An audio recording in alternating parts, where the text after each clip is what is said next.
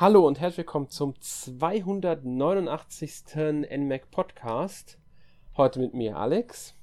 Und für das heutige Thema Dragon Quest Builders 2 habe ich mir einen Gast eingeladen und zwar den Michael vom Continue Magazin. Hallo Michael. Hallo Alex und liebe Hörer. Und ich frage mich, warum wir zwei die einzigen sind. Äh, denn ein ganz großartiges Spiel erwartet uns eigentlich oder hat uns quasi letzte Woche sehr viel Zeit äh, und Freude beschert. Mhm. Und äh, da frage ich mich, warum nur wir zwei übrig geblieben sind eigentlich. Ich habe mich auch ein bisschen überrascht. Also am 12. Juli ist Dragon Quest Builders 2 ja erschienen. Nachfolger natürlich von äh, Dragon Quest Builders, das jetzt auch schon wieder, äh, wenn ich mich nicht komplett täusche, ein paar Jährchen im Buckel hat. Ich glaube, Japan müsste es bereits Januar 2016 damals für die PS3 und PS4 erschienen sein und PS Vita damals auch der erste Teil. Äh, Europa musste dann, glaube ich, noch bis zum 14. War das dann bis der 14. Oktober? Also Oktober 2016 warten. Ähm, also auf der PS4, PS Vita. Weil kam die PS Vita-Version überhaupt in Europa raus? Hm, PS Vita bin ich etwas, etwas unwissend, muss ich ja, ehrlich ich zugeben. Auch. Ich, ich habe zwar hab eine, aber die, die staubt tatsächlich neben mir. ich, ich entstaube sie einmal im Monat und, und spiele leider nicht damit. Also. Hm, ja, das, mir es da so ein bisschen ähnlich. Also ich habe die auch lange nicht benutzt, deswegen bin ich da nicht mehr so ganz äh, äh, drin. Ähm, die Switch-Version kam dann erst im Februar 2018. Anfang Februar 2018 kam dann die Switch-Version von dem ersten Teil. Und ja, wie gesagt, dann kam halt der zweite Teil, der ja in Japan auch bereits äh, im Dezember 2018, ich glaube kurz vor Weihnachten müsste der 2018 in Japan erschienen sein. Mm, ist schon ein Weilchen her, ja. Ja, und wir durften halt noch äh, etwas mehr als ein halbes Jahr dann warten, bis es dann in Europa und halt, also weltweit außerhalb Japans im Grunde, äh, am 12. Juli der zweite Teil erschienen ist, der ja dann doch auch ein bisschen was anders macht, wie wir ja gleich dann auch besprechen werden. Und wie du schon gesagt hast, großartiges Spiel. Ich glaube, bei der Famitsu hat es damals 37 von 40 Punkten eingeheimst. Mhm. Wenn ich mich jetzt komplett, nicht, wenn ich es richtig im Kopf habe noch von damals. Ja, ist ja völlig zu Recht meiner Meinung nach, aber da ja, nehme ich ja, etwas vorweg wahrscheinlich schon. Also da werden wir noch näher drauf eingehen. Ja, unser Fazit kommt natürlich dann noch am Ende, aber ähm, ihr merkt ja schon, wir sind ziemlich angetan von diesem Spiel. Ähm, zu Recht, wie ich finde. Es ist meiner Meinung nach äh, ein wirklich schönes Spiel geworden. Und wie du schon gesagt hast, leider haben es nur wir beide anscheinend gespielt. Also auch in der Emmerk-Redaktion hat sich da kein anderer gefunden, der dieses Spiel gespielt hat. Ähm, was ich nicht so ganz verstehen kann, aber anscheinend äh, ist diese Mischung Dragon Quest und ja, man muss sagen, so ein bisschen Minecraft. Das ist ja eine Art Minecraft-Klon mit Rollenspiel dabei. Ja, ähm, und, und das, also ich verstehe, wenn das abtörnend wirkt. Ich bin jetzt äh, kein Minecraft-Fan. Ich habe das sogar in der Beta damals gespielt. Da hat es noch eine Java-Version gegeben, also es war wirklich ganz am Anfang. Und ich habe zwei Stunden in Minecraft verbracht und ja, es, es war irgendwie recht unbefriedigend. Ich meine, es war noch ein unfertiges Spiel, also weit nicht das, was es heute alles kann.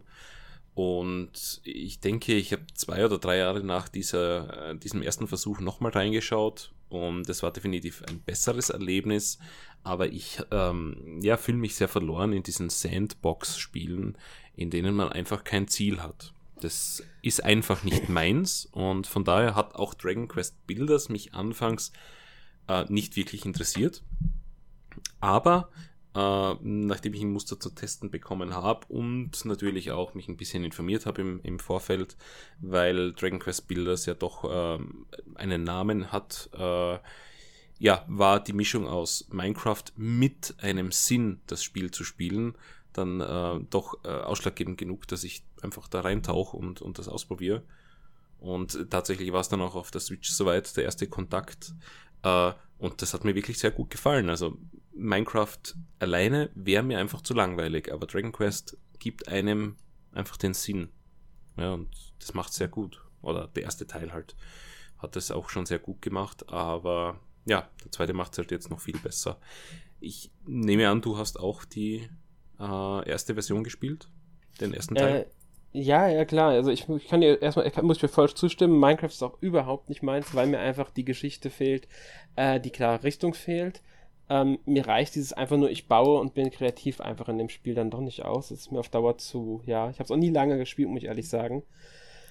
Ähm, ich habe den ersten Teil auf der PS4 tatsächlich schon gespielt und dann nochmal auf der Switch.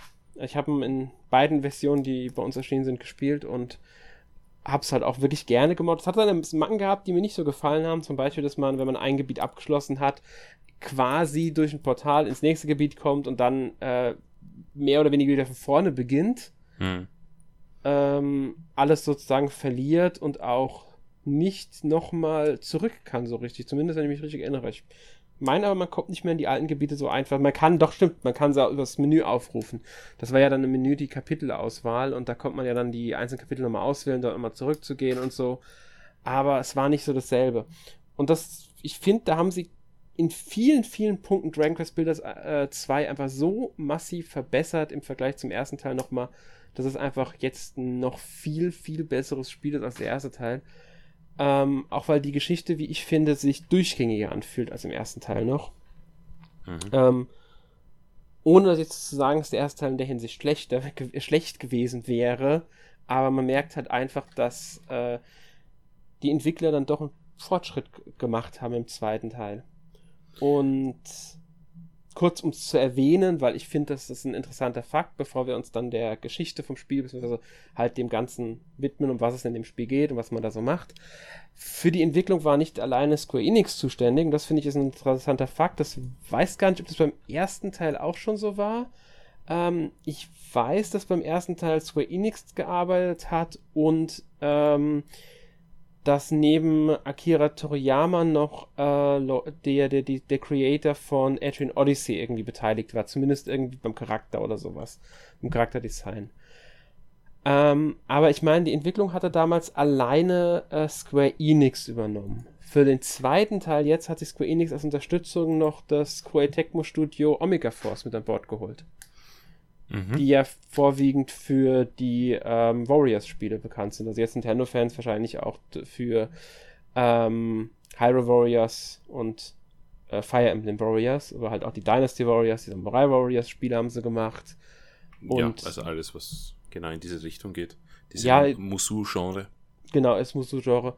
Interessanterweise halt nicht nur, ich glaube, sie hatten auch noch ein paar andere Spiele gemacht die davon abweichen, was halt jetzt erklärt, dass sie ähm, bei Dragon Quest Builders 2 mitmischen. Sie hatten ja schon bei Dragon Quest Heroes 1 und 2 die Entwicklung übernommen gehabt, was ja im Grunde auch in diese Musou-Genre-Richtung geht. Mhm. Ja, doch. Also, ja. Äh, es ist ein sehr, sehr ähm, ja, ideenreiches Musou äh, oder mhm. Warriors-Game. Äh, Habe ich gern gespielt. Ist ähm, definitiv eines der besseren. Also ja. wer, wer, irgendwas mit dem Genre anfangen kann und Dragon Quest mag, der sollte das unbedingt spielen. Gibt es auch zwei Teile davon.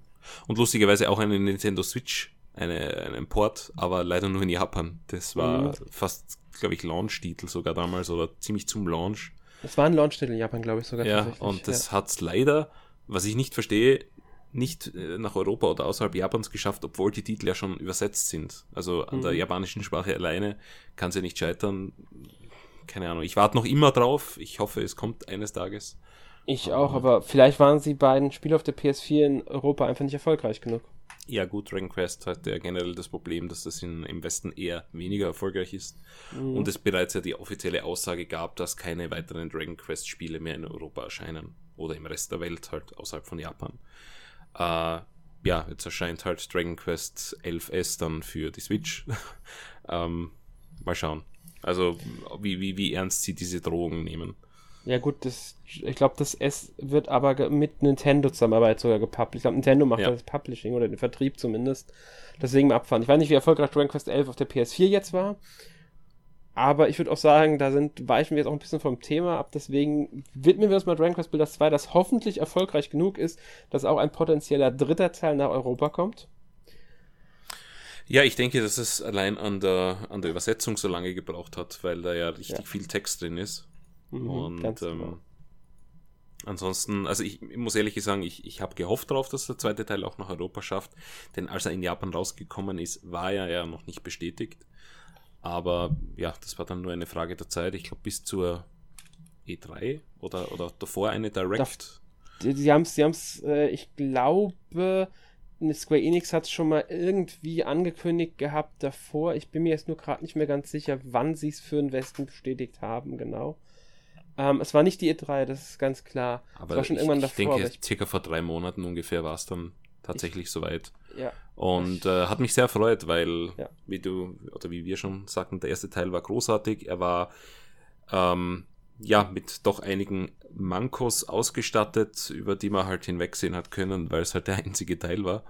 Und äh, die Entwickler dürften da aber tatsächlich dann zugehört und auch im Internet ein bisschen in den Foren gestöbert haben, was da so die negativen Punkte sind. Und äh, meiner Meinung nach haben sie da recht viel, wenn auch nicht alle, beseitigt. Und das ja, Ergebnis spricht eigentlich für sich. Also ich hänge wirklich seit zwei Wochen jetzt, also seit Release, mh, einfach nur an der Switch.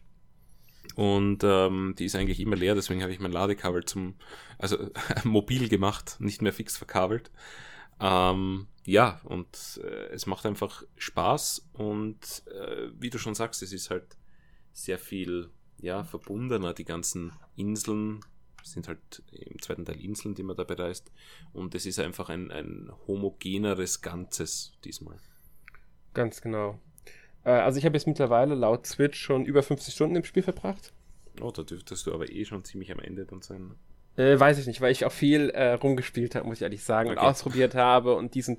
Also ich bin immer, also bei meisten Spielen, ein eher langsamer Spieler. Also es kann schon sein, dass ich bei einem Spiel dann in der Hälfte, in, in der doppelten Zeit das schaffe, was andere in der Hälfte der Zeit halt schaffen. Das kann schon mal bei mir passieren. Ich kann nicht sagen, wie weit ich in der Story jetzt bin. Also will ja auch nicht spoilern, sagen wir mal, das will ich mal sagen. Also ähm, bin mal gespannt, wie lange es noch ist, aber ich finde, man kann da schon viel Zeit frei versenken. Und ja, also ich würde sagen, wir gehen jetzt mal zum Spiel und das Mhm. ist genauso wie beim ersten Teil, sind sie hingegangen und haben sich als Umgebung für das Spiel also eins der Dragon Quest Spiele genommen. Beim ersten Teil war es Dragon Quest 1, jetzt nehmen sie Dragon Quest 2. Die Geschichte ist allerdings nach Dragon Quest 2 angesiedelt, also ganz grob gesagt. Und ähm, im Grunde wurden ähm, die Bösen von äh, Eldrick, also von den Erben Eldricks, besiegt. Aber nicht so ganz, wie es aussieht. In dieser Version von der Welt nach Dragon Quest 2 sind sie nicht weg. Die Kinder von Hagon, das war dieser Hohepriester, der Böse, machen weiter Terror auf der Welt und unterdrücken halt jetzt die Menschen auf den verschiedenen Inseln und verbieten ihnen zu bauen und auf dem Meer zu fahren und so weiter. Ähm, die Geschichte beginnt ja im Grunde damit, dass man auf einem Schiff von den Kindern Hagons ist und sie haben einen halt festgenommen, weil man selbst natürlich ein Erbauer oder eine Erbauerin, das kann man selbst auswählen, spielt. Das sollte man vielleicht noch sagen, dass das Geschlecht im Endeffekt keine Rolle im Spiel spielt und man sogar später, äh, wenn man einen Frisiertisch freigeschaltet hat, nicht nur Haarfarbe und Augenfarbe, sondern auch das Geschlecht jederzeit ändern darf. Ja, ist völlig egal, aber Ja, also es gibt halt Spiele, bei denen es äh, eine Ro äh, Rolle spielt, so man spielt halt in erster Linie wirklich einen Avatar, ist aber im Grunde egal. Äh, Finde ich, hat das keinen negativen Einfluss aufs Spiel. Ähm, ja, und wie gesagt, man beginnt halt im Grunde auf diesem Schiff, das ist aber quasi ein Tutorial und richtig beginnt das Spiel auch erst, nachdem dann halt ein Schiffbruch erlitten hat und auf dem Eiland des Erwachens erwacht. Ja, ähm, das ist dann die, würde ich mal sagen, Ausgangsinsel für das ganze Spiel.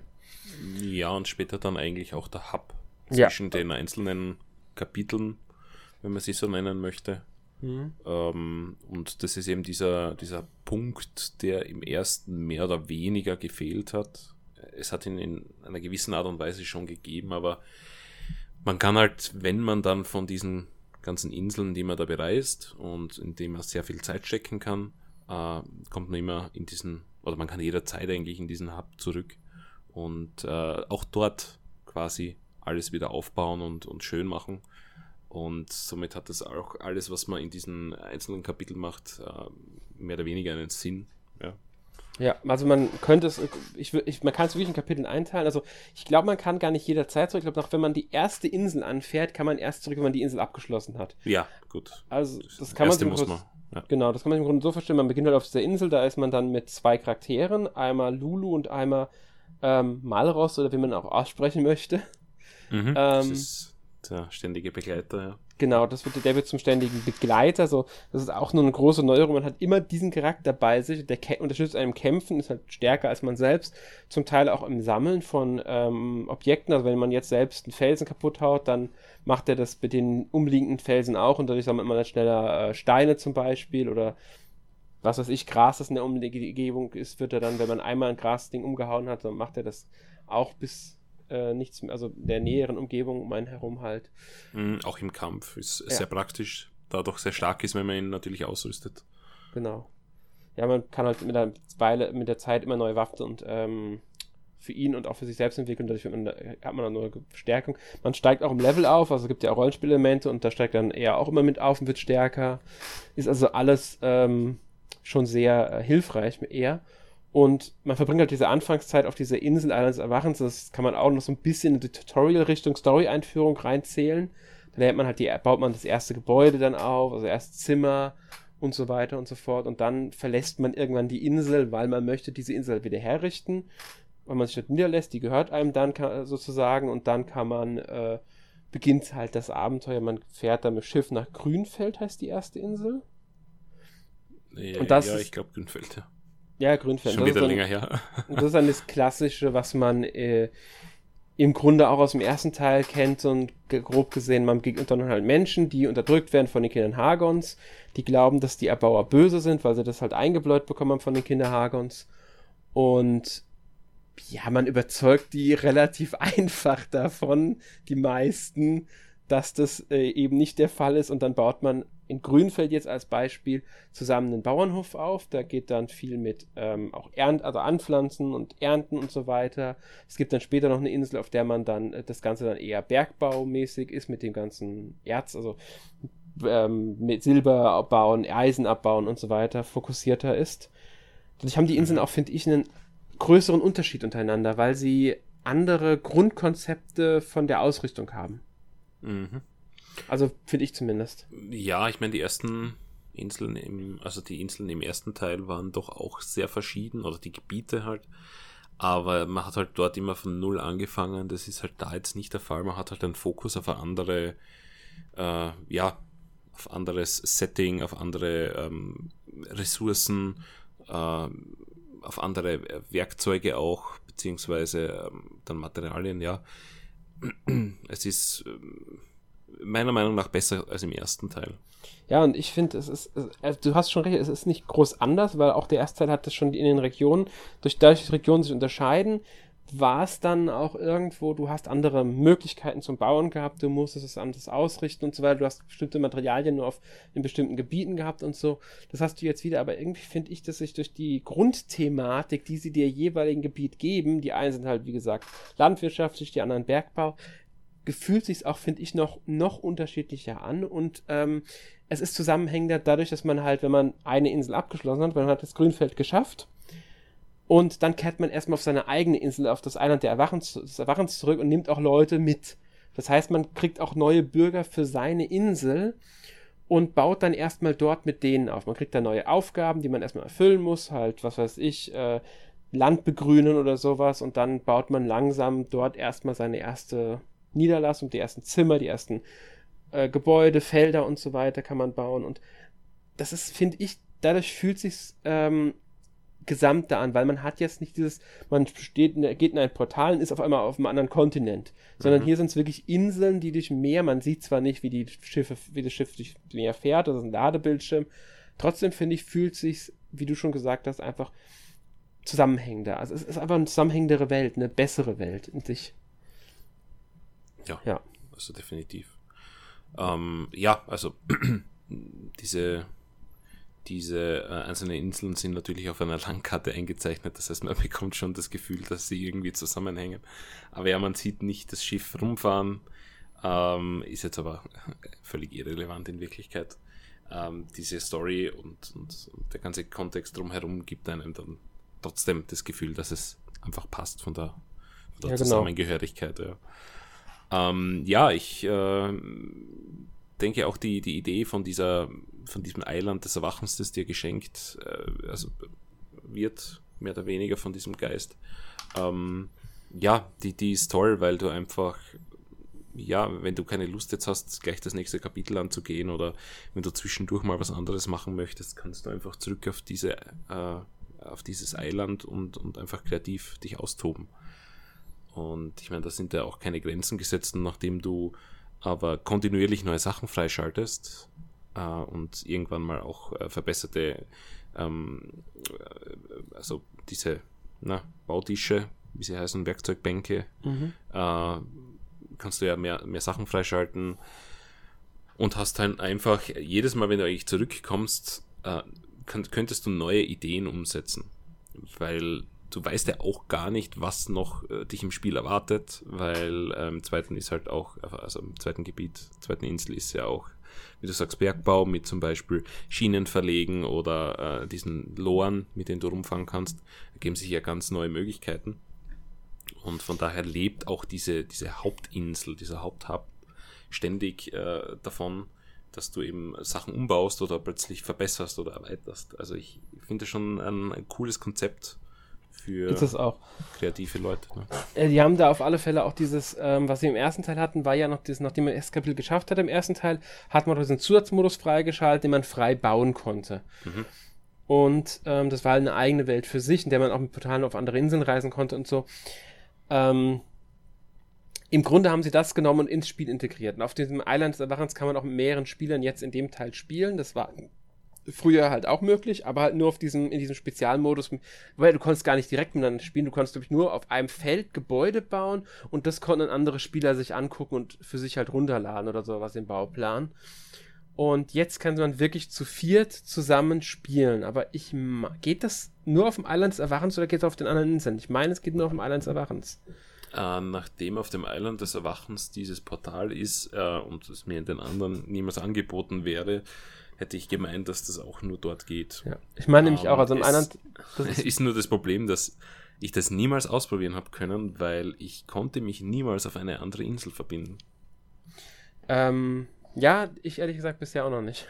Ich konnte auch noch keine äh, an dieser, es gibt ja diese, diese Anschlagtafel, an der man sich Fotos angucken kann von anderen Leuten, da konnte ich mir noch mhm. nichts angucken. Hat noch nicht nein, so ganz. Da, also da bekam, also da habe ich schon einiges, auch in diesen Ladebildschirmen kannst du immer wieder diese Fotos anschauen und bewerten. Äh, da habe ich schon genug bekommen, aber lustigerweise verkauft sich das Spiel am besten auf der Switch mhm. mit Abstand und es gibt keine Insel zu bereisen. Also ich weiß nicht, ob das ein Bug ist oder ob äh, ob, ob ich da irgendwas anderes noch machen muss und ich bin einfach zu blöd dafür. Aber ich konnte mich partout auf keine andere Insel verbinden. Was jetzt aber auch nicht schlimm ist, denn ich habe mir Videos und, und äh, andere äh, Berichte angeschaut, wo äh, das nicht wirklich gut funktioniert. Also Framerate-mäßig dürfte da die Switch-Version oder auch die, die PlayStation 4-Version eigentlich äh, nicht wirklich performant arbeiten aufgrund dieser ganzen Blöcke und, und ich meine, das kommt natürlich darauf an, wie groß ist die Insel, wie massiv wurde die verändert. Aber ja, per performant sollte dieser Multiplayer-Modus nicht sein. Äh, ich mhm. weiß aber nicht, ob das lokal ein Problem ist, weil auf der Switch-Version geht es ja auch lokal, dass du dich mit anderen Leuten verbindest. Genau. Ich glaube, da wird das Problem wahrscheinlich geringer sein. Man kann dann vielleicht noch schon mal sagen, ähm, vorgreifend, dass die Switch-Version technisch natürlich der PS4-Version unterlegen ist. Und wenn man viel gebaut hat, also viel bebaut wurde, kann es schon mal passieren, dass das Spiel leicht ruckelt. Also ist mir passiert. Ich fand es jetzt nicht so schlimm, dass ich jetzt gesagt hätte, uh, das ist aber jetzt heftig. Aber es ist schon mir aufgefallen. Also das sollte man vielleicht mal sagen. Ja, ich denke, die PlayStation 4-Version rennt in 60 Frames, was ich so in den Tests mhm. gesehen habe. Und die PlayStation 4, äh, die, die Nintendo Switch-Version äh, ist irgendwo zwischen 30 und 60, äh, ist nicht fix, das heißt äh, variable Framerate, was eventuell dann auffallen kann, äh, finde ich jetzt persönlich nicht gut. Also entweder hätte ich ein 30 Frame Cap oder ein 60 Frame Cap. Ähm, aber unter diesen Wert fällt es eigentlich selten. Ja? ja. Und es wäre mir auch nie aufgefallen. Ähm, ich muss ehrlich gestehen, ich habe es länger gespielt im Handheld-Modus als auf dem, auf dem äh, TV. Äh, prinzipiell im TV nur, wenn die Switch leer war und ich ja, die einfach im Dock aufladen wollte. Und im, im Docked-Modus ist mir es öfters aufgefallen als im Handheld-Modus, komischerweise. Mhm, das ist aber genau das, was ich gelesen habe. Ähm, auch von anderen, dass es im Docked-Modus stärker ruckeln soll, das Spiel, als im Handheld-Modus. Mhm.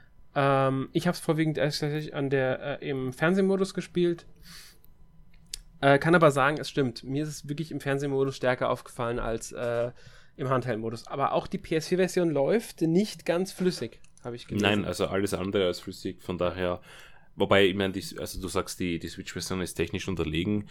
Ja, aber meistens nur bei der Belichtung oder bei anderen Schattenwürfen, die funktionieren halt anders. Was jetzt nicht sonderlich ähm, äh, ja, schlecht ist oder, oder sich negativ auf das, das Spiel selbst oder die Spielerfahrung auswirkt. Genau. Äh, ja, gut, ich meine, die, die Steine schimmern vielleicht nicht so wie auf der PlayStation 4, aber das äh, ist völlig irrelevant in meinen Augen und ähm, ja, das, also performant äh, ist das Spiel trotzdem. Also es läuft Minimum mit 30 Frames zu 95% der Zeit, sage ich einmal. Ähm, und ja, für mich als Handheldspieler ist es dann eh gut, wenn es im Handheld-Modus besser läuft. Äh, vielleicht kommen da noch Patches, weil was mir auch sehr aufgefallen ist, ist, dass die Nintendo Switch ja im Dauermodus äh, betrieben wird mit Lüfter. Äh, der Lüfter geht quasi nie aus, auch wenn es im Dock-Modus ist. Äh, das heißt, da dürfte es nicht unbedingt ein optimaler Port sein.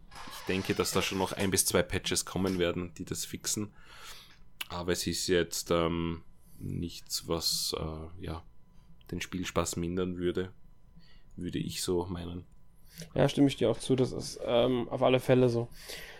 Ähm, also ist es nie so, dass ich jetzt sagen würde, ich hätte jetzt äh, darunter äh, irgendwie Nachteile dadurch gehabt, dass irgendwie nicht technisch irgendwie Probleme gab oder was weiß Nein, es sieht auch top aus. Also. Genau. Es sieht top aus. Es klingt top, finde ich auch, soundtrackmäßig, soundmäßig. Ähm, und ja, es ist halt dieser typische Dragon Quest Builders Sound, der sehr beruhigend ist. Genau. Ja. Halt dann mit der Situation auch in der Stimmung sich ändert, wenn man angegriffen wird von Monstern oder so. Aber ich finde ja, das haben sie gut gemacht, weil äh, das Beste an einem Soundtrack ist, wenn er eigentlich nicht negativ auffällt. Ganz Oder wenn genau, er, ich, ich, will jetzt sagen, dass er gar nicht auffällt, weil das wäre auch schlecht, aber nein, sie haben dann eine gute Mischung aus, aus uh, Soundtrack und Soundeffekten eigentlich gemacht. Ja. Mhm. Ähm, ja, kommen wir nochmal wieder zurück zum Spiel selbst, sage ich mal. Also wir haben ja schon gesagt, es gibt mehrere Inseln, aber es gibt nicht nur diese Hauptinseln, also das Island des Erwachens und die Nebeninseln, es gibt auch noch diese, ich weiß nicht, Inseln der Entdecker oder ähnlich heißen die, glaube ich. Die kann man auch anfahren. Die sind dann so ganz kleine Inseln auf der äh, Karte. Die werden ähm, irgendwann freigeschaltet. Manchmal muss man dafür äh, Herzen ausgeben. Wie heißen die nochmal? Ich glaube, ah, ähm, Glücks Glückspunkte oder so. Ich, oder Zufriedenheitspunkte. Die verdient man, wenn die Leute halt, die ähm, Bewohner von den Inseln zufrieden sind. In den, genau. in den Kapiteln, also auf Grünfeld zum Beispiel, ähm, hat das dann auch Auswirkungen auf die, das Level der Siedlung, die man, das man erhöhen kann, was wiederum neue Objekte freischaltet, neue Bewohner dort anlockt. Auf der eigenen Insel kann man das ausgeben für neue ähm, ja, Anleitungen. Anleitungen, genau. Genau, also dass man neue Blöcke herstellen kann oder neue, was weiß ich, Türen oder sonst irgendwas, gibt es halt verschiedene Sachen freischalten kann. Oder halt, um bestimmte Inseln der Entdecker jetzt anfahren zu können. Ist nicht alle kosten da was. Und die Besonderheit hier ist, dass man, wenn man die Insel, bevor man die Insel anfährt, kann man nachgucken, welche ähm, Gegenstände findet man dort, welche Materialien. Das wird dann, genau. dann angezeigt in zwei Gruppierungen, also zwei Gruppen, die jeweils, glaube ich, zehn Materialien enthalten. Und wenn man alle davon einmal registriert, indem man halt zu denen geht und dann einmal A drückt, um die halt zu notieren, dann kriegt man einen Gegenstand, also ein Material, das äh, auch oben drüber markiert ist, dauerhaft unendlich. Dadurch habe genau. ich unendlich Holz jetzt schon zum Beispiel, weil ich halt alle gesammelt habe, die es da gab. Und jetzt brauche ich mich um, um Holz keine Gedanken mehr zu machen, weil ich unendlich Holz habe. Und tatsächlich, das hab, ich habe ehrlich gewartet, das gilt nur für das Island des Erwachens, aber nein, das gilt auch auf allen anderen Inseln, also auch in den Kapiteln. Ich, wenn ich jetzt ein Kapitel noch nicht gespielt habe, ich habe das tatsächlich freigeschaltet, bevor ich ähm, zu dem Bergbaukapitel gefahren bin. Und also sehr früh eigentlich und schon auch beim Bergbaukapitel habe ich dann mit Holz keine Probleme mehr gehabt, weil ich unendlich Holz hatte durch das, was ich auf der Insel der Entdecker da gemacht habe. Genau, also das ist ziemlich äh, ja, OP eigentlich das Feature. Ja, man ähm, muss halt sagen, es ist, wenn man alles findet, also ich habe auf den anderen Inseln zum Teil echt Probleme gehabt, mir fehlt zum Teil nur noch ein einziges ähm, zum Registrieren, damit ich wieder was kriege aber ich finde dieses Objekt einfach nicht. Und die Inseln sind, das muss man auch mal sagen, schon teilweise recht groß. Ja, ich habe äh, am Anfang auch Schwierigkeiten gehabt, weil ich mir gedacht habe, das gibt's nicht, ich, ich übersehe was. Und ähm, ja, dann muss man einfach auf einen anderen Part der Insel gehen, der wirklich weit weg ist. und ich weiß nicht, unterbewusst denke ich immer, okay, es muss alles auf einem Fleck sein, dann, dann, dann passt das schon. Aber nein, die sind wirklich weit verstreut und teilweise recht gefinkelt und ich finde, äh, dass die Icons nicht unbedingt immer ausschlagekräftig äh, oder aussagekräftig sind, mhm. äh, was sie tatsächlich dann darstellen. Äh, das war zum Beispiel bei so ba Baumwurzeln, die, die einfach schief waren oder so abgerundet. Äh, da, da wusste ich nicht, was am Anfang gemeint ist. Ja. Aber ja, das ist, das ist ein, das ist ein äh, also Problem. Es ist ja. äh, für das, dass man eigentlich unendlich viel Materialien bekommt, ist es eine adäquate Herausforderung, finde ich. Ja, ich hätte es halt schön gefunden, wenn ich es vergrößern könnte, weil ich finde es auch im ja. Fernseher zum Teil einfach äh, zu klein. Ich will gar nicht mal, dass die Namen eingeblendet werden von den Sachen, aber wenigstens eine größere Ansicht von dem, was da abgebildet ist, wäre ganz ja. schön gewesen. Gut, dann weißt du, wie es mir im Handheld-Modus geht. Ich habe ja auch im Handheld-Modus gespielt, also ich kenne es auch im Okay, ja, also die, die ähm, Schriften und so weiter, die sind sehr klein. Ich habe Gott sei Dank mhm. gute Augen. Aber ja, da könnte man vielleicht auch noch ein Patch nachliefern, dass da ja. zumindest der, der Text im Handheld-Modus größer wird. Jetzt, und besonders finde ich, also die Dialogtexte, also das ist ja alles nur mit Dialog, also keine Sprachausgabe, die finde ich gehen sogar noch, aber mhm. wenn jetzt die Einblendungen kommen, das neues Tutorial, irgendeine neue Funktion, die du freigeschaltet hast, die Texte genau, sind ja, ja, unglaublich klein. Die Boxen könnten locker doppelt so groß sein und das würde funktionieren im Fernseher. Und, aber die sind, ich, ich, ich, ich habe mich nicht, ich verstehe nicht, was sie sich dabei gedacht haben. Ja, ich, ich denke, den Handheld-Modus haben sie nie wirklich ausgiebig getestet oder, oder zumindest ist es nicht durch die Qualitätskontrolle durch. Ja, ähm, aber na, wie du sagst, Dialogboxen sind perfekt und mhm. der Rest ist, ist etwas zu klein für meinen ja, Geschmack. Aber man muss vielleicht dazu sagen, also am Fernseher finde ich die Texte zum Teil auch zu klein außerhalb der Dialoge. Ähm, aber es ist nicht das einzige Spiel, auf das es zutrifft. Das ist halt ja. leider ein recht allgemeines Problem von vielen Switch-Spielen. Ja, also zumindest von, von jenen, die Third Party kommen. Ja. Ähm, gut, dann würde ich, reden wir mal kurz noch über die Charaktere. Also wir haben ja gesagt, äh, Malros begleitet einen, den begegnet man auch sehr früh. Ist eigentlich der erste, den man begegnet, dem man Schiffbruch erlitten hat. Und danach verlässt er einen auch nicht mehr. Also gut, wenn man in einer Siedlung ist, dann läuft er frei in der Siedlung umher, aber sobald man die verlässt, ist er wieder bei einem, damit er einen Kampf unterstützen kann. Er ist auch für die Geschichte wichtig, da wollen wir aber jetzt gar nichts groß spoilern, auch wenn ähm, ein wichtiger Fakt, wie ich finde, sehr früh im Spiel schon klar ist, aber das soll jeder für sich entdecken. Ähm, ja, und dann gibt es auch noch die anderen Bewohner. Einmal Lulu, das ist die zweite, der man auf der Insel begegnet direkt. Ähm, und die dadurch halt ein wichtig, wichtiger Charakter automatisch ist, weil sie halt viel, sie gibt einen die ersten Quests und ähm, ist sehr stark auch in dem Aufbau auf dem Island des Erwachens mit involviert, weil auch dort kriegt man Quests, man so, kriegt auch Baupläne, soll bestimmte Sachen bauen, nach bestimmtem Plan halt oder so. Ähm, ja, und dann kommen noch die ganzen anderen Charaktere dazu, die man auf den anderen Inseln rekrutiert. Da kann man sich zum Teil wirklich auch entscheiden, ob man die Leute jetzt mitnehmen will oder nicht. Aber es gibt eigentlich keinen Grund, der dagegen spricht, einen nicht mitzunehmen, finde ich, oder? Ja, prinzipiell ist äh, mehr Personal immer gut. Ja, außer man mag die Charaktere halt nicht, weil das ist eigentlich vollkommener Nonsens.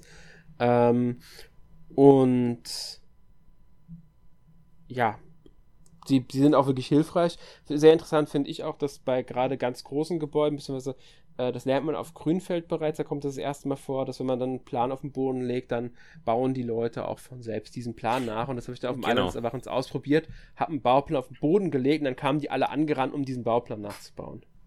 Ja, das ist auch ein großes Feature, das ähm, teilweise schon gut ist. Ich, ich meine, natürlich ist es ein Bauspiel, man möchte alles selber bauen, aber aus der Story heraus, also vor allem auf, auf diesem ersten, auf dieser ersten Insel gibt es dann halt etwas zum Bauen zum Schluss, wo ich mir anfangs schon gedacht habe, wow, das, das wird jetzt heftig. Und äh, ich finde, es ist gut gelöst, äh, weil einfach das so ein Ausmaß hat, dass das wahrscheinlich einfach Stunden brauchen würde, was nur unter Anführungszeichen sinnloses Steine übereinander legen wäre, ohne dass man wirklich zu einem Ergebnis kommt.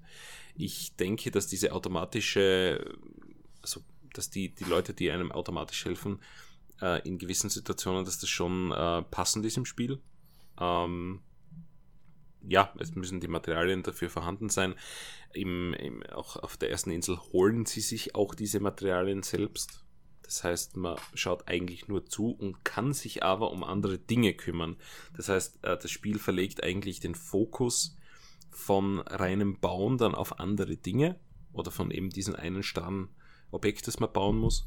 Und äh, so fällt es jetzt auch nicht negativ auf, meiner Meinung nach.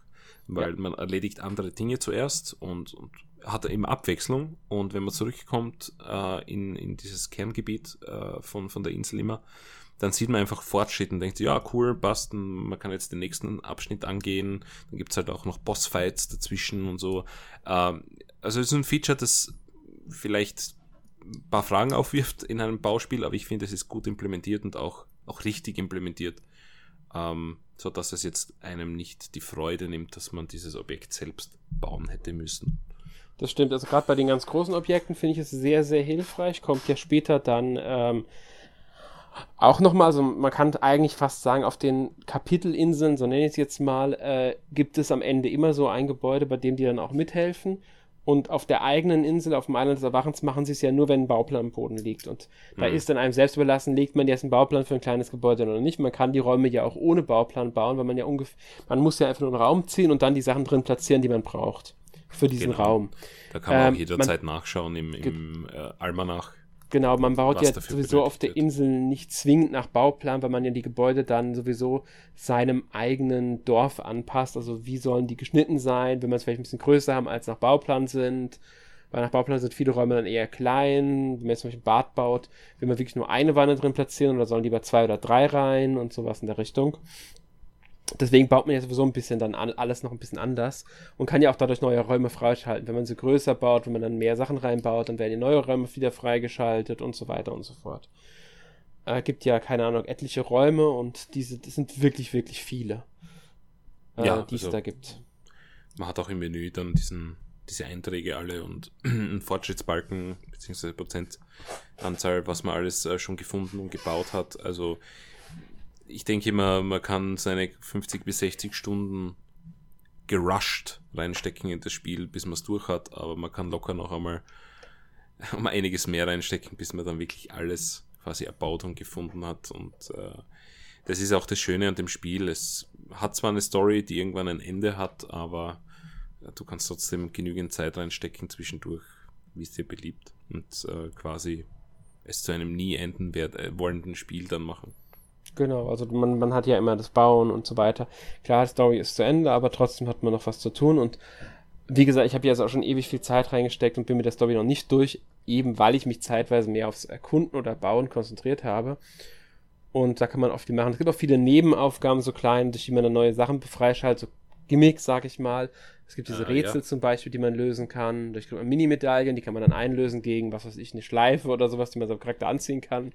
Damit dann ja, das ist anders eigentlich aussieht. ein wichtiger Punkt. Ähm, vor allem, ich habe auch immer wieder, und, und das stimmt natürlich, sonst wird es nicht immer wieder erwähnt werden, äh, die Verbindung zu Breath of the Wild. Äh, es ist sehr inspiriert von, von dem Teil, also The Legend of Zelda, Breath of the Wild. Man hat eben diese, diese riesige Insel, die man erkunden muss und wenn man sie erkundet, wird man eigentlich belohnt, weil man findet irgendwie kleine Geheimnisse, äh, kleine versteckte Orte oder auch eben solche ähm, ja, Rätselschreine unter Anführungszeichen, so wie sie auch in, in Breath of the Wild vorhanden waren, wo man ganz simple Aufgaben machen muss. Also es wird nichts erklärt, man muss oft nur einen Block platzieren richtig oder, oder um, umlegen äh, oder, weiß ich nicht, ein, ein, Skelett vergraben auf einem Friedhof. Ja, oder Wasser und, reinkippen, einfach nur. Genau, äh, ja. So ganz simple Sachen sind es wirklich. Und das ist halt äh, witzig, weil, weil es eine kurze Kopfnuss ist und völlig optional. Also das ist ja, wenn man, wenn man die Insel nicht erkundet, kommt man wahrscheinlich nur an einer Handvoll äh, solcher, solcher Stationen vorbei.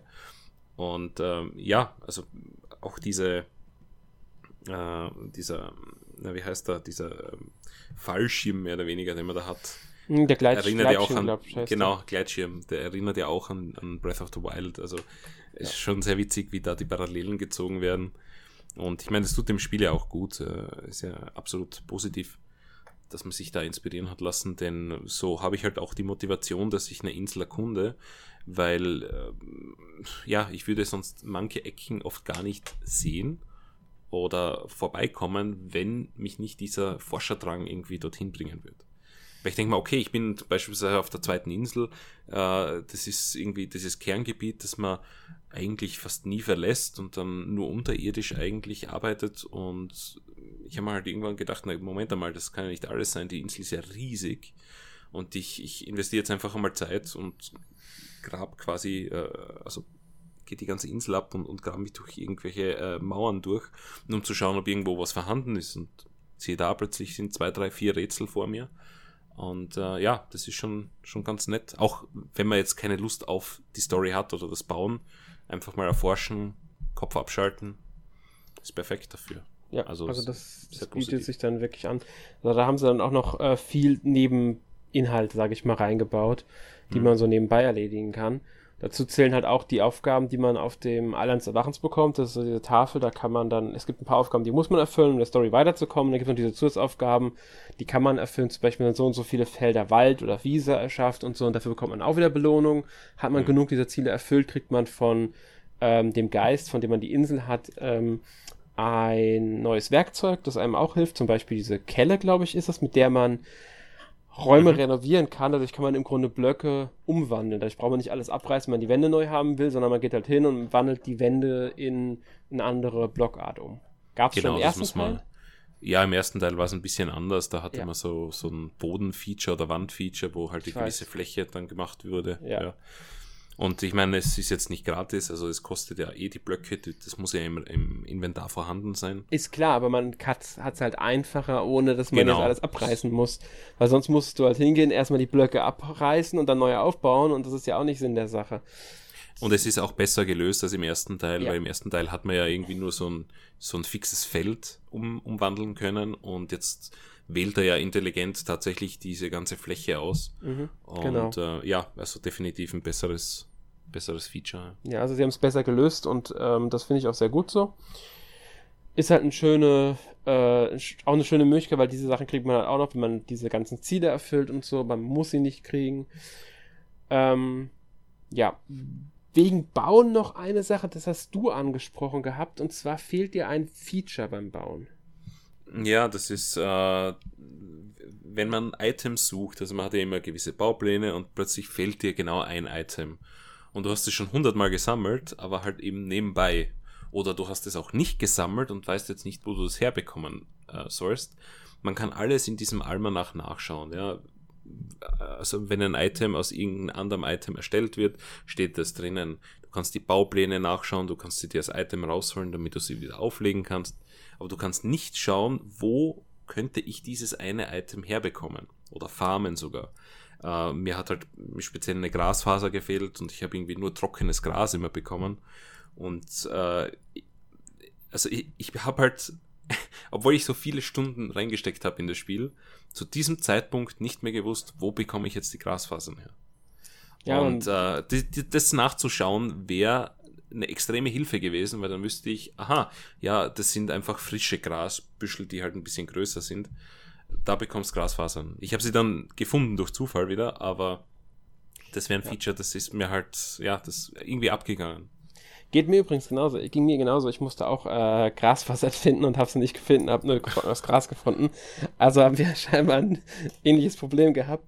Ähm, aber stimmt, eine Übersicht, in der man sieht, äh, aus welchen Gegenständen, also was weiß ich, aus welcher Pflanze, aus welchem Stein, wie auch immer man jenes und dieses bekommt, wäre ganz hilfreich. Ich meine, bei den Blöcken, bei Erde und so weiter, da ist es ziemlich offensichtlich, da sieht man es oft einfach. Genau, aber auch Grassamen oder so etwas oder, ja. oder äh, andere Samen, die man oft von Gegnern erhält, wenn man sie besiegt hat. Mhm. Ist halt ein Ratespiel dann. Ja, und das, das finde ich halt ein bisschen schade. Das, das fehlt wirklich. Mhm. Das wäre noch so eine Ergänzung, die ganz sinnvoll wäre. Ja, und wenn wir eh schon bei Kämpfen sind, ein großer Punkt noch. Genau, ist ein sehr, ähm, sehr, sehr großer Punkt. Ja, ist jetzt ähm, wie soll man sagen, ähm, vermutlich das schwächste Feature des Spiels, weil also sie es halt haben, nur ein Button-Mashing ist. Genau, sie haben im Vergleich zur ersten Teil wenig verändert, finde ich. Mhm. Ja, man haut wirklich, Man haut im Grunde die ganze Zeit auf den Gegner drauf. Ähm, das Einzige, was sie dort verändert haben, ist wirklich, dass die Waffen und die Werkzeuge, also der Hammer, mit dem man Blöcke kaputt haut und das Schwert, das man benutzt, sind nicht mehr ein, auf einem Feld gelegt, also es ist nicht mehr die eine Ausrüstung, sondern die sind extra gelegt. Das heißt, man muss nicht mehr zwischen Hammer und Schwert schnell hin und her wechseln, um zu kämpfen. Mhm. Ähm, finde ich eigentlich eine gute Lösung. Auch gut finde ich, dass die Sachen nicht mehr kaputt gehen. Früher ging ja die ja. Waffe irgendwann kaputt, das ist nicht mehr der Fall. Das heißt, man braucht einmal sein Schwert, dann hat sich's erledigt. Ähm, genau. Finde ich ehrlich gesagt besser so, weil es hat schon genervt, dass irgendwann deine Waffen kaputt waren. Du musst immer ewig viele mitnehmen, damit du auch wirklich ausgerüstet bist. Das hast du jetzt nicht mehr. Das ähm, finde ich besser. Mhm. Aber ansonsten ist es wirklich, du hast halt die, ich glaube, Y-Taste müsste es sein. Ja. Ähm, und dann, du, du kämpfst halt die ganze Zeit, du haust wirklich die ganze Zeit nur auf die Y-Taste drauf, auf den Gegner und fertig. Und dann ja, war, versuchst auszuweichen, aber ausweichen geht eigentlich nicht, du musst weglaufen. Genau, du musst halt schauen, wann der seine Charge Attack macht. Vor allem, die ja. sind halt stark, die machen sehr viel Schaden. Und äh, ja, zwischendurch halt rumhüpfen und, und, und versuchen ihm auszuweichen. Es ist halt nicht sehr, ähm, nachdem es keinen richtigen Dodge-Button gibt, also ist es halt ein bisschen komisch, das Kämpfen, sagen wir so. Ja, es ist halt wirklich nur so, so, so, äh, ein rudimentäres, nenne ich es mal, äh, Kampfsystem, so wie beim ersten Teil. Deswegen finde ich ja auch Malos so eine wirkliche Hilfe, weil er, er hat einen Kampf, teilt einen Kampf schon sehr ordentlich aus. Ja. Und vor allem, man kann ihn einfach mit besseren Waffen bestücken ja. und dann, und das ist wichtig, weil er ist einfach der, der besser kämpft. Ja. Sagen wir es einfach ehrlich, weil er ist halt KI gesteuert und ja, wenn, wenn, wenn der Gegner auf mich einhaut und ich habe dann doch äh, beispielsweise keine Heilmittel mehr mit, weil ich halt nicht damit gerechnet habe, dass dann ein fetter Brocken steht, der mich niederhauen möchte, dann lasse ich ihn gerne fertig kämpfen. Ja. Ich gebe es mhm. zu. Ja, es geht mir genauso. Also ich, ich schicke ihn auch eher mal vor. Ähm, man hat ja noch, im Laufe des Spiels hat man noch eine Spezialattacke frei, die man mit ihm machen kann. Also irgendwann, wenn er genug ja. gekämpft hat, kann man eine Spezialattacke machen, die halt besonders hart trifft und so. Aber das war es auch schon im Grunde. Man schaltet jetzt nicht die super mega, ähm, was weiß ich, Funktionen frei im Kampf. Das Kämpfen ist halt vorhanden, das ist jetzt nicht unwichtig, aber es ist jetzt auch nicht unbedingt das, was den äh, großen Spielspaß bei dem Spiel ausmacht.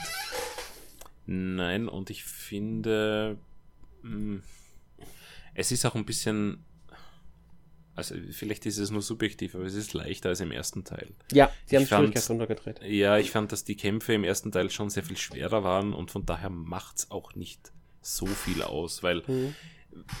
ja, ich meine, diese Bosskämpfe sind schon auch sehr, also da gibt es auch Kniffe, ähm, möchte jetzt nicht so viel verraten, aber es ist halt nicht nur ein stupides Draufhauen, man kann halt dann schon gewisse Aktionen setzen, dass halt der Boss besiegt wird. Äh, also einen, einen Schwachpunkt quasi ausnutzen. Mhm. Fand ich sehr, ähm, ja, eine gute Änderung auch. Aber dadurch, dass es jetzt nicht mehr so schwer ist, das Spiel, ist jetzt das verschmerzbar, sage ich, dass das Kampfsystem nicht äh, verbessert wurde. Ja, finde ich auch. Also es ist, es ist auch nicht das Hauptfeature vom Spiel. Es ist in Ordnung für diese Art Spiel, sage ich mal, kann man vollkommen mit ja. leben. Ähm, auch weil sie halt hingegangen sind und gesagt haben, okay, dann machen wir es halt nicht so anspruchsvoll. Es kann ja trotzdem mal passieren, dass man wirklich in Probleme gerät, wenn man zu hart getroffen wird. Wenn man zu starke Gegner trifft, gerade nachts kann das passieren. Da sind dann einige, die halt doch ein bisschen härter aus und halten ein bisschen mehr aus. Hm. Ähm, aber jetzt so, dass man andauernd sterben würde, ist jetzt eher weniger der Fall. Auch in den Bosskämpfen fand ich es jetzt nicht so äh, heftig, wenn man rausgefunden hat, wie es funktioniert. Und das ist eigentlich ziemlich offensichtlich bei äh, den Kämpfen, finde ich. Dann ja. funktioniert das. Ähm, gut. Die äh, Kämpfe, ein Element. Was ich noch ziemlich wichtig finde, darüber haben wir schon, wir haben schon ein paar Andeutungen gemacht, wir wollen aber nochmal etwas genauer drauf gehen und zwar so ein paar Änderungen des Spiels nennen. Im Vergleich zum ersten Teil. Das geht jetzt speziell um natürlich auch die Leute, die den ersten Teil gespielt haben, beziehungsweise die, die sich es vorstellen können. Ich denke mal, wenn man das so ein bisschen ein paar Punkte mal anspricht, dass dann vielleicht äh, klar wird, wie viel dieses Spiel anders macht als der erste Teil. Äh, fängt ja im Grunde schon bei dem Blocklimit an, dass man ähm, hat, um nach oben zu stapeln, war das, meine ich, gell? Ja, das ist jetzt nicht sehr viel erhöht, aber ja, insgesamt 64 äh, genau. Blöcke hochbauen quasi. Es ist nur um drei höher als, als im Originalteil, also im ersten Teil, aber Sie haben es ja, erhöht ist, ist halt ein bisschen was, ähm, Was ich äh, sehr, sehr ja, interessant finde, ist, dass man äh, schiefe Ebenen jetzt drinnen hat, die auch mhm. äh, beispielsweise beim, äh, ja, bei den Loren und bei den Schienen zum Tragen kommen, hauptsächlich auch. Ja. Oder bei Dächern. Ah. Man hat jetzt auch ja, genau. Querbalken, also so, so quere Holzbalken, äh, ähm, diagonale Holzbalken, die man bauen kann und so weiter. Finde ich genau, auch sehr also schön. Das ist ähm, definitiv etwas, was mich überrascht hat, aber mhm. ist äh, sehr nett. Also bringt einfach mehr, mehr Abwechslung in die Kreationen rein. Ja. Ähm, ähm. Ja, dann Wasser ist natürlich auch ein großes Element. Äh, wie schon gesagt, man hat diese also verschiedene Items, Key-Items und einer davon ist diese Boden, der, der bodenlose Krug, in mhm. dem man Wasser füllen kann und dann unendlich viel Wasser wieder rausbringt. Und äh, ja, da hängt dann auch der Punkt äh, Wasserfälle mit drinnen. Kann auch Wasserfälle dann bauen, beziehungsweise halt ganze Flüsse und, und Seen. Äh, und man kann natürlich mit dem Charakter auch drinnen schwimmen und äh, ja, tauchen. Von oben quasi herunterfallen und dann tauchen. Ja, es ist auch in die Story involviert, also es ist nicht etwas, was man rausfindet nur zufällig, sondern das wird schon ziemlich früh eigentlich gebraucht. Mhm. Genau, und ähm, wie gesagt, man kann auch tauchen jetzt endlich, also da kann man auch ein bisschen unter Wasser gehen. Muss sagen, habe ich jetzt gar nicht so intensiv genutzt. Ähm, Nein, dort, was notwendig war. Genau. Aber ist nett, dass es halt geht, sage ich mal. Hm. Ähm, ja, das ist so ein, so ein Feature, wo ich mir denke, das kann man mit Assassin's Creed vergleichen. Ja. Im ersten Teil hat Assassin's Creed äh, ja den Altair nicht, nicht schwimmen lassen, da bist du ja gestorben. Im zweiten Und ab dem zweiten, nicht. Doch, im zweiten ging es dann. Konnte er schon im zweiten schwimmen? Ich ja. meine, im zweiten, ich meine, es kam sie erst mit ähm, Brotherhood hinzugefügt, das Tauch, äh, das Schwimmen. Echt? Ich mein schon, Nachdem ich der mein... zweite in, in, in Venedig wäre, wäre es schon recht komisch gewesen. Aber äh, egal, ob es jetzt zwei oder Brotherhood ist, im ersten kommt das nicht und dann später kommt ja. das. Also es ist ungefähr so eine Änderung. Ja. Genau. Es ist nicht wirklich ausschlaggebend, aber es ist halt nett. Genau. Ja, und ähm, wie schon angesprochen, die Hammer und äh, Waffen sind, ja, Waffen und Hammer sind jetzt verschiedene ähm, Buttons gelegt. Es genau, gibt einen, äh, ja, es gibt einen Rennbutton, also man kann rennen endlich. Mhm, mit, mit lustiger Animation. Ja.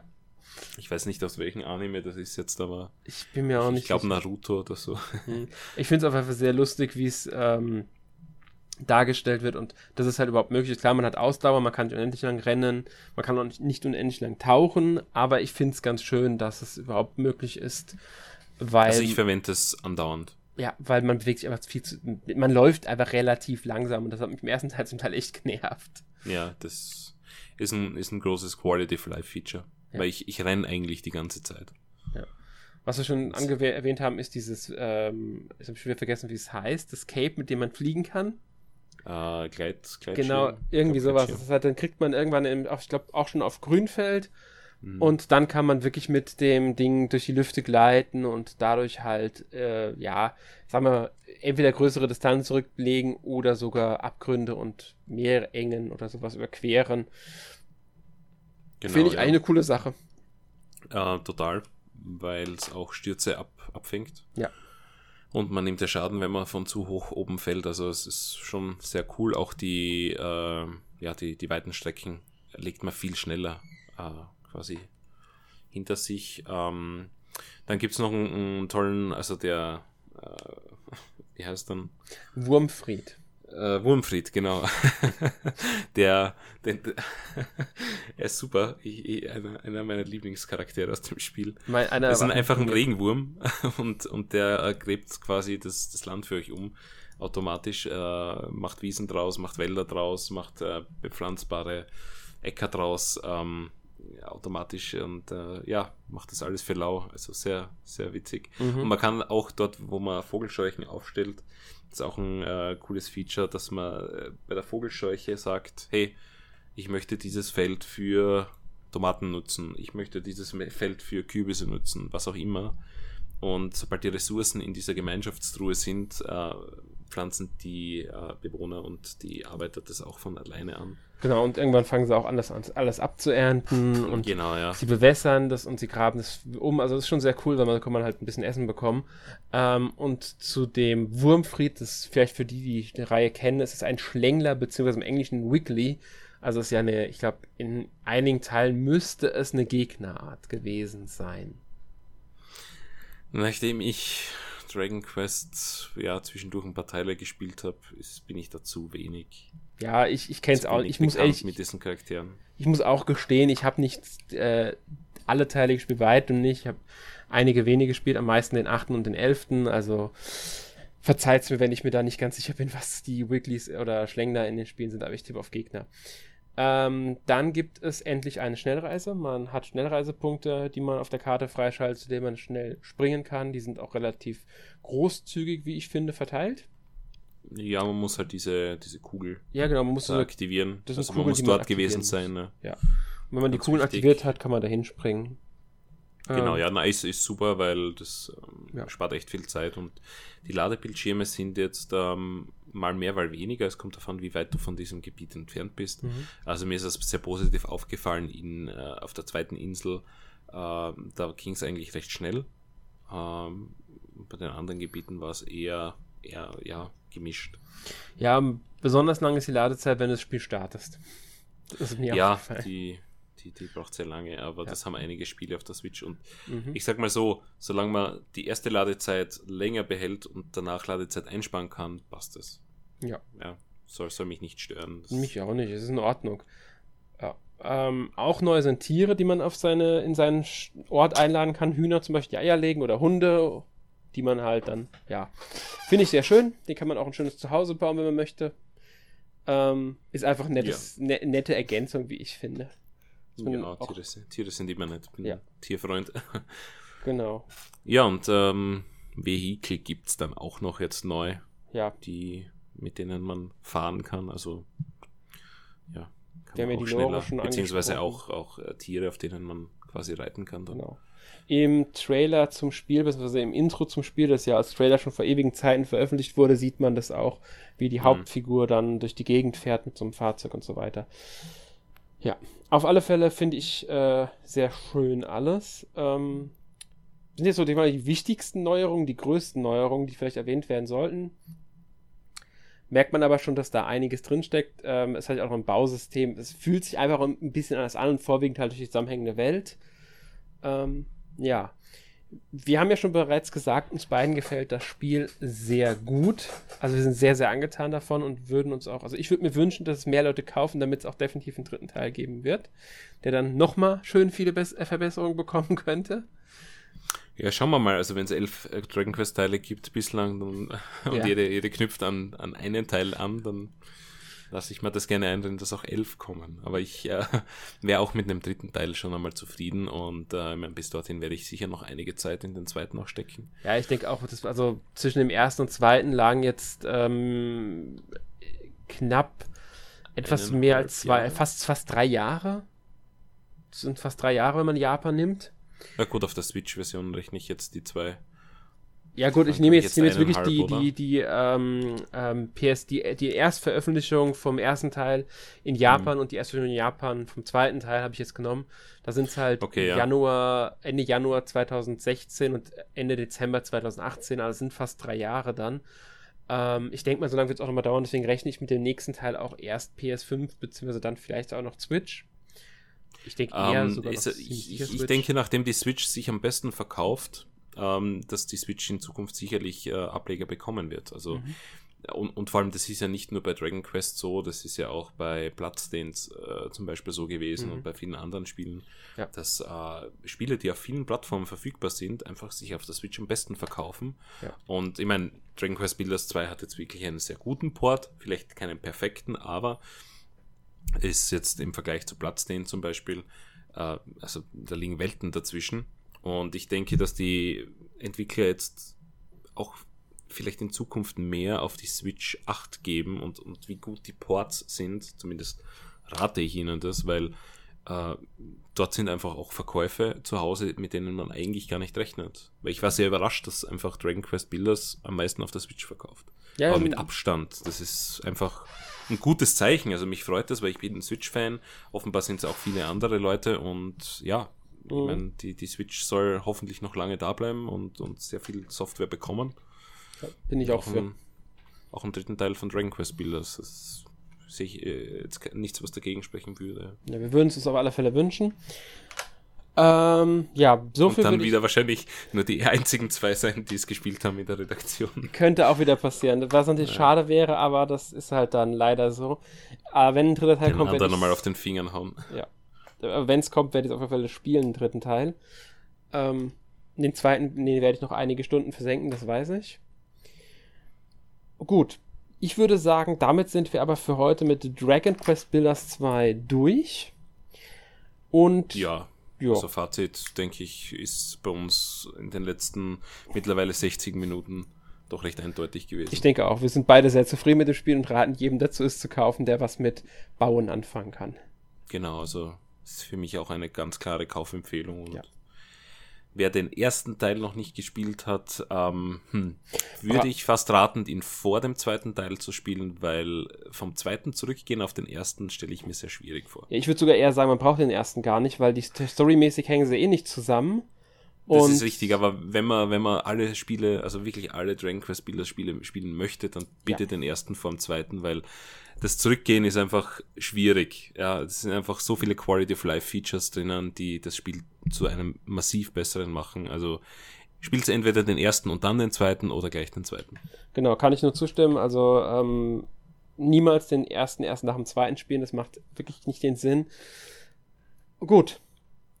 Dann würde ich sagen, damit schließen wir das Thema Dragon Quest Builders 2 für heute. Mhm. Wir haben es beide auch diese Woche sehr viel gespielt, aber da stellt natürlich die Frage, was hast du denn sonst noch so gespielt in der letzten Woche? Ja, ich bin nicht zu viel gekommen. Ähm, ich habe ein einziges Mal geschafft, Dark Souls 3 zu spielen und äh, ja, ich kann mich noch ganz gut an den Podcast erinnern mit, äh, ich weiß nicht mit wem es war, aber war auch äh, ein NMAC-Redakteur, da haben wir über den ersten Teil auf der Nintendo Switch geredet. Und da war ich noch nicht durch mit Dark Souls 1 und es hat mich aber damals gehuckt und mir hat es gefallen. Und ich habe gesagt, nein, ich möchte es unbedingt durchziehen, weil ich es einfach außer Acht gelassen habe. Und irgendwann hat es dann Klick gemacht und das, ich war einfach nicht mehr wegzubringen von Dark Souls. Ich habe dann Dark Souls 2 durchgespielt, äh, mit Mühe und Not, weil ich ihn einfach nicht gut finde, den Teil. Aber jetzt äh, diese Woche Dark Souls 3 auch endlich beendet und äh, bin dabei noch den äh, DLC beziehungsweise beiden DLCs durchzuspielen, äh, wo ich jetzt in der gemahlenen Welt von äh, Ariandel bin. Ja, ich schätze mal halb durch. Dann gibt's noch The Ringed City und äh, dann habe ich ja hinter mir die Dark Souls-Reihe und kann sie tatsächlich nur jedem empfehlen. Auch jenen, die sagen, sie möchten nie was mit Dark Souls zu tun haben, weil es zu schwer ist. Diese Spiele sind das Beste, was ich in letzten zwölf Monaten gespielt habe.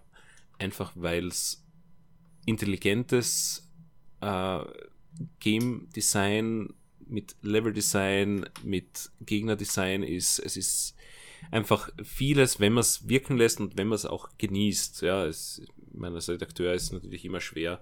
Man rusht von einem Spiel zum nächsten, wenn vor allem äh, sehr viele Spiele gleichzeitig erscheinen. So wie jetzt jede Woche auf der Nintendo Switch gibt's was Neues. Äh, aber dieses Spiel muss man wirklich genießen und auch sitzen lassen und ich dann, äh, ich finde, dann wirkt's äh, auch nach und, und gut nach. Und bin fast ein bisschen traurig, dass ich es jetzt vorbei habe.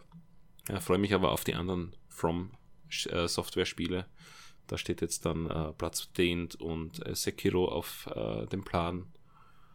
Ja, und wenn ich dann irgendwann wirklich mal die, die Muse dafür habe, dann auch noch Demon's Souls, aber das ist dann, glaube ich, der, der Abschluss, weil das ist doch ein, ein ganz anderer Block noch. Aber ja, Dark Souls 3 fertig und, und jetzt noch die, die Encore, die Zugabe. Und für mehr war dann nicht mehr Zeit, außer für Dragon Quest Builders 2. Mhm. Ja, ich bin so von den Leuten, die Dra äh, Dark Souls nicht spielen und auch nicht spielen werden.